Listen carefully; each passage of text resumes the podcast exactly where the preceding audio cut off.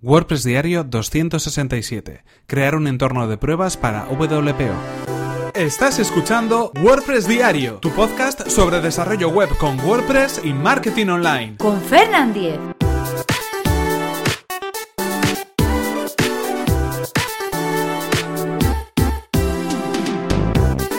Hola, ¿qué tal? Comenzamos con un nuevo episodio de WordPress Diario. Hoy estamos a martes 1 de agosto. Comenzamos este mes de agosto y continuamos esta semana de podcast hablando de WPO, hablando de la optimización del rendimiento de nuestro sitio web. Y en este caso vamos a hablar de un pequeño consejo que creo que deberíamos todos tener en cuenta, ya no solo para el rendimiento de la web, sino también para otro tipo de pruebas que podamos realizar con nuestro sitio web. Pero en este caso, como esta semana la vamos a dedicar a mejorar nuestros sitios web, a mejorar la velocidad de nuestras webs, vamos a centrar un poco en este tema en concreto. Estamos hablando de crear un entorno de pruebas para nuestro sitio web, un entorno de pruebas donde poder probar cada una de las optimizaciones, cada una de las implementaciones que queramos hacer para mejorar nuestro sitio web. ¿Por qué os comento esto? Bueno, en primer lugar, es muy fácil de alguna manera caer en la tentación de acudir a los plugins más eh, bueno, conocidos o mejor valorados para mejorar nuestro pues, la caché de nuestro sitio web con WordPress o mejorar algunas eh, digamos optimizaciones en relación con los ficheros de CSS o de JS o para mejorar, por ejemplo, o reducir el peso de nuestras imágenes en nuestro sitio web. Es decir, estas son medidas que son interesantes, que nos van a ahorrar mucho tiempo y que en muchas ocasiones para proyectos pequeños o medianos nos pueden funcionar muy bien. Pero hay veces que estos plugins intervienen tanto en la carga de nuestra página web que nos vamos a encontrar con algunos problemas de visualización. Me he encontrado en muchos casos muchas personas que me han pedido ayuda o algunas eh, dudas que podía encontrar eh, a través de diferentes consultas en internet que, bueno, pues eh, por instalar un plugin o por hacer alguna acción en concreto y modificar, por ejemplo, el WP config de WordPress o, por ejemplo, el HT Access de nuestro sitio web, lo que hacen es realmente estropear la página o estropear la carga de la página, ¿no? Dejan de mostrarse algunos elementos, carga incluso más lento de cómo debería cargar, eh, hay partes que no acaban de funcionar correctamente, es decir, todo este tipo de cosas y este tipo de problemas deberíamos poder aprender a evitarlos utilizando, por ejemplo, un entorno, un entorno de pruebas en este sentido. Habitualmente podemos trabajar en local, por ejemplo, si es que estamos acostumbrados a ello y reproducir de alguna manera nuestro sitio web en nuestro propio equipo para, bueno, pues hacer eh, cualquier tipo de prueba, ¿no? Bien sea introducir código nuevo, bien sea instalar un plugin, bien sea modificar cualquier tipo de fichero de archivo y de esa manera lo podríamos hacer funcionar sin ningún tipo de peligros. Es verdad que en muchas ocasiones lo que nos encontramos en local no lo podemos medir de manera objetiva, podemos medir un poco, bueno, a simple vista el rendimiento, pero no podemos hacer,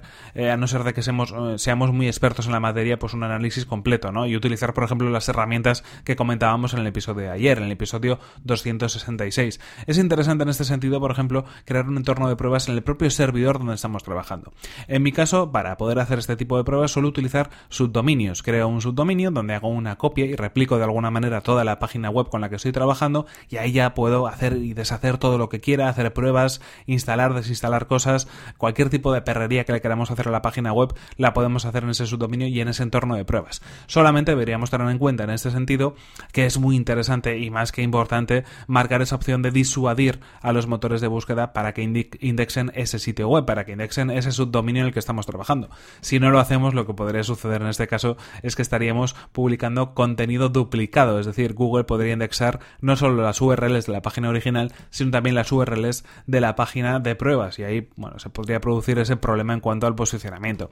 En cualquier caso, crear un entorno de pruebas, en muchas ocasiones podemos trabajar, por ejemplo, con servidores virtuales o con algún tipo de, opción de virtualización de, donde podamos hacerlo, pero la forma más sencilla, eh, si trabajamos con un hosting, sería la de hacer simplemente un subdominio. Ahí en ese entorno de pruebas es donde podemos hacer todas las pruebas que queramos e incluso tiene la ventaja de que al ser un subdominio, que se puede analizar, se puede introducir, podemos teclear ese subdominio y ver la página web, también podemos analizarlo en estas herramientas que comentábamos. Así que mm, si queremos ver un poco la diferencia entre las diferentes herramientas que utilicemos, cómo funciona, cómo se comporta todo ese tipo de mecanismos que estamos implementando en el sitio web y no temer porque de alguna manera no vaya a funcionar como nosotros esperamos que funcione, lo mejor es crear ese entorno de pruebas, crear por ejemplo ese subdominio o cualquier otra eh, funcionalidad o cualquier otra otro sistema que de alguna manera nos pueda permitir trabajar sin tener eh, temor o sin tener miedo de que podamos eh, cargarnos algo de nuestra página, podamos hacer que no funcione correctamente. Sobre todo muy interesante cuando hablamos de sitios donde hay transacciones económicas, por ejemplo los e-commerce, las tiendas online. En ese sentido no podemos permitirnos el lujo de que durante unas horas un sitio web no esté funcionando correctamente porque podríamos perder ventas y bueno, echar por tierra también la imagen de marca que podamos tener de nuestra empresa en internet. En cualquier caso, este es el consejo que damos hoy para que bueno, nos pongamos un poco a punto a la hora de hacer cualquier tipo de cambio y cualquier tipo de mejora en el rendimiento de nuestro sitio web, siempre que estamos hablando en este caso, como sabéis, de WordPress. En cualquier caso, esto ha sido todo por hoy. Aquí se nos acaba el tiempo y aquí terminamos este episodio número 267 de WordPress Diario. No sin antes recordaros que este episodio ha sido patrocinado por Web Empresa, servicio de alojamiento web especializado en WordPress. Disponen de servidores optimizados para que nuestro sitio web cargue a la mayor velocidad, reglas de seguridad para proteger nuestras instalaciones y soporte especializado en WordPress. Si queréis conocer más sobre su servicio, que además recomendamos desde aquí, tenéis toda la información en webempresa.com barra Fernan. Así podrán saber que vais de mi parte y podréis conseguir un 20% de descuento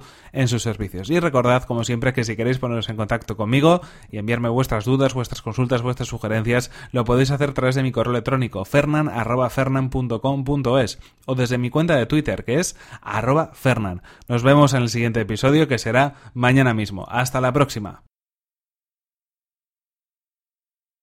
Ya sabéis, precaución en todo, ¿eh? Si estamos hablando de webs, copias de seguridad o un entorno de pruebas o algo donde podamos romper sin que haya ningún peligro. Y si estamos hablando de la playa, pues echaros protección solar, por favor. Y bebed mucha agua, que hace calor en algunos sitios.